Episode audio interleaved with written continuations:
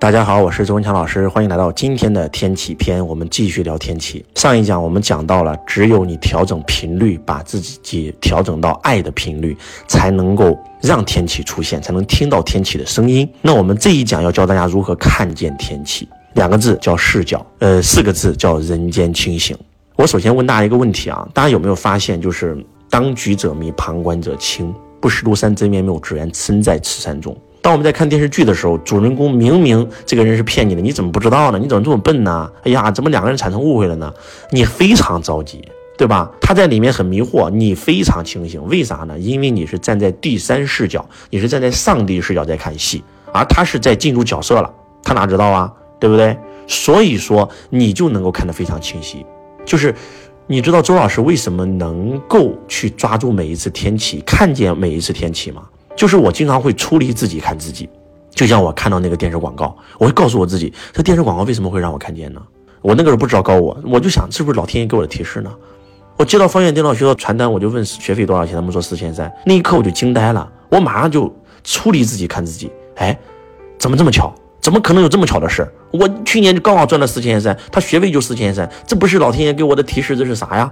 哎，所以我能每一次看见天气，而我们很多事是看不见。所以说，要想人间清醒，一定要保持有觉知的活着，才叫活着。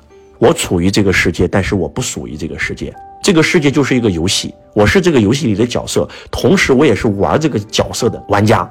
当你能够随时随地的出离自己，看自己，才能看清楚自己。每一次我在辅导我学生的时候，那个当局者迷，迷到。这个围观的学生们都看明白了，你怎么这么笨啊？你师傅说了，你还没听清楚吗？所有人都明白了，就他自己不明白。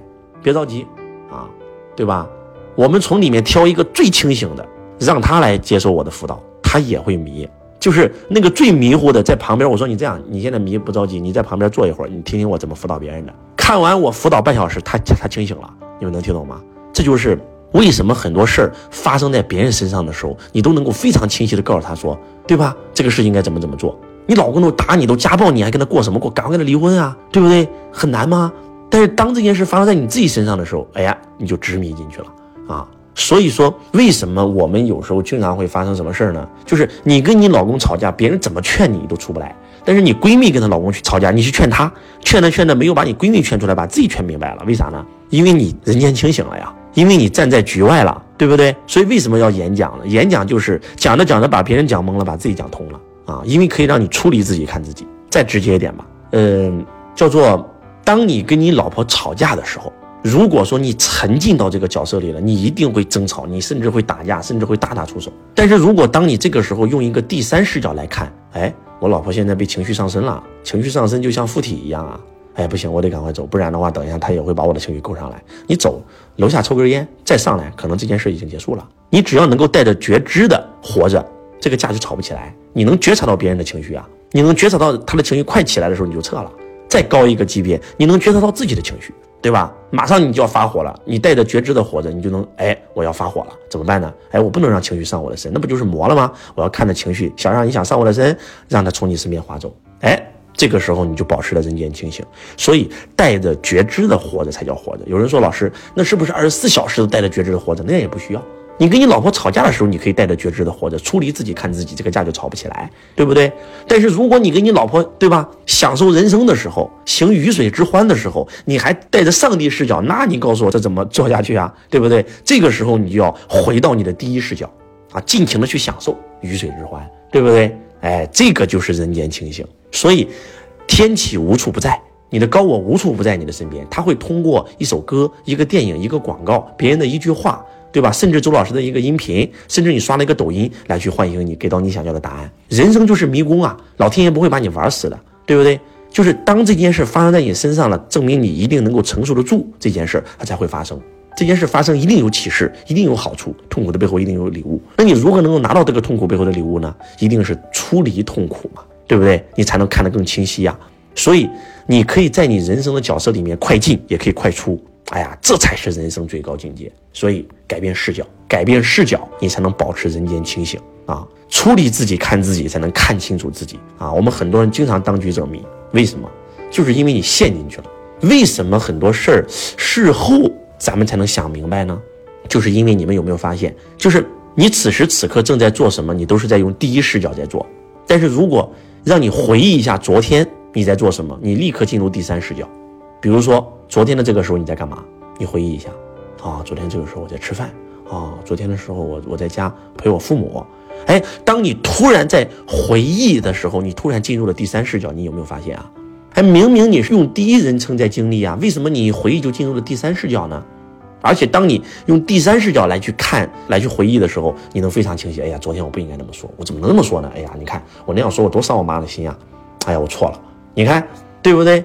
那如果说我们不要事后用第三视角，对不对？我们可以在事情发生的时候马上处理自己、看自己呢。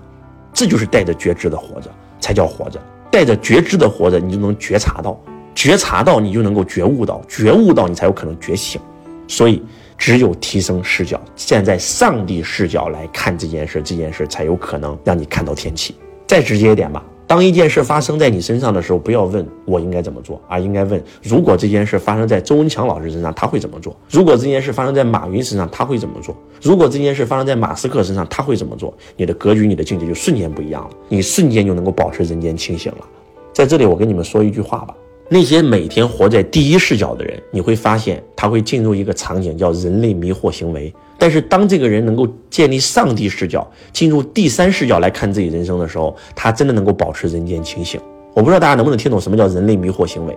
真的，我经常看到很多的人类迷惑行为，你知道吗？我的一个学生想卖房，天天想卖房，然后我跟他讲，你去中介挂牌呀，签独家合同啊，给对方好处啊，低于市场价呀，对吧？他说行行行，但是我卖不掉啊。我说用宇宙心理法则呀。他说行行行，我用了还是卖不掉啊。然后当我开始主动的来去帮助他的时候，我上网一查，他的盘压根就在网上没有挂。我就问他，你你到底委托了没有？委托了啊，我已委托了。周老师你不相信我？我说你再仔细查一查。他一看委托书早都过期了。然后我一看委托书，我说你怎么回事啊？这个房子你的价格卖的这么高呢？别人都挂这个两万多一平米，你怎么挂三万多一平米？去年就卖三万多呀！我说我有没有跟你说过要把房子卖掉，必须要低于市场价才有可能卖掉？你这么急用钱，你再不卖，以后你的房子都要被查封了。查封以后拍卖，你的房子现在你挂七百二十万卖不掉，你挂个六百五十万试一试，他肯定能卖掉。啊，老师太贵太便宜了。我说你们小区最便宜的现在已经有挂到六百六十万了，你不挂六百五十万你怎么能卖掉呢？我说你知不知道你现在如果说你不把房子卖掉，对吧？你将来你被房子被拍卖了，这个房子可能只能拍三百多万，你的债务将近有四五百万，对不对？如果你现在六百五十万卖掉，你你还掉所有的债，你手上还能留一百多万，多好啊！它不香吗？你现在都已经收到了那么多起诉书了，你再不卖掉，到最后房子三百万拍卖掉，你连还债都不够，你还要倒欠一百五十万，你告诉我你怎么选择？两害肯定取其轻嘛！啊，道理我都懂，周老师，我说道理你都懂，你改嫁呀，道理你都懂，你委托都到期了，你都不知道啊？这就是你会发现，他不知道为啥，这叫人类迷惑行为，你知道吗？就糊涂了，真的。我还有一个学生更过分，明明都已经逾期了，明明都已经真的是已经欠债了，结果好不容易把房子卖掉了，这个别人给他交了定金了，第二天他反悔了，他说：“周老师，我觉得我被他骗了，啊，怎么可能这么容易就把房子卖掉了呢？